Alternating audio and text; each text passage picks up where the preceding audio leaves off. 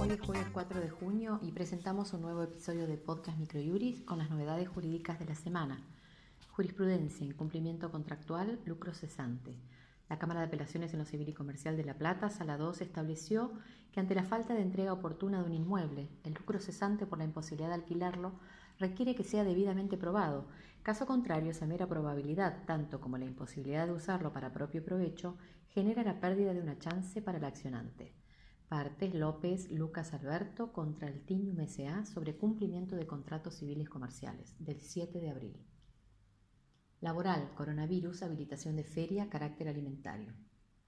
La Cámara Nacional de Apelaciones del Trabajo, Sala de Feria, habilitó la feria judicial a fin de homologar el acuerdo conciliatorio ante el carácter alimentario de los montos debidos y la delicada situación económica del trabajador agravada por la pandemia COVID-19 Partes RSGF contra Panatel S.A. sobre despido del 8 de mayo.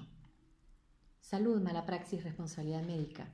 La Cámara de Apelaciones en lo Civil y Comercial de La Plata, Sala 2, determinó la responsabilidad del médico anestesista que al aplicar la inyección peridural perforó la dura madre de la actora sin haber valorado previamente el estado de nerviosismo de la misma y la falta de personal idóneo para secundarlo.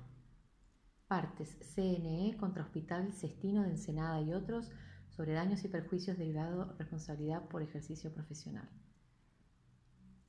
Del 3 de marzo. Legislación. Mediante la acordada 17-2020, la Corte Suprema levantó la feria judicial extraordinaria en juzgados y cámaras federales de varias provincias. Por otro lado, el Ministerio de Seguridad, con la resolución número 144-2020, aprobó el protocolo general para la prevención policial del delito con uso de fuentes digitales abiertas. En doctrina presentamos el artículo denominado Reflexiones sobre los estándares de prueba en el proceso penal de Matías Latino, el cual tiene como objetivo medular ahondar sobre diferentes aspectos vinculados con la prueba y sus estándares de evaluación, principalmente en el proceso penal.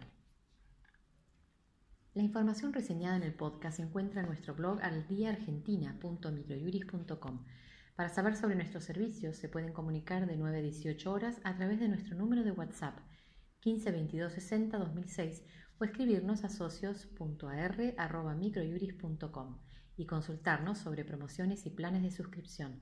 Muchas gracias y hasta nuestro próximo encuentro.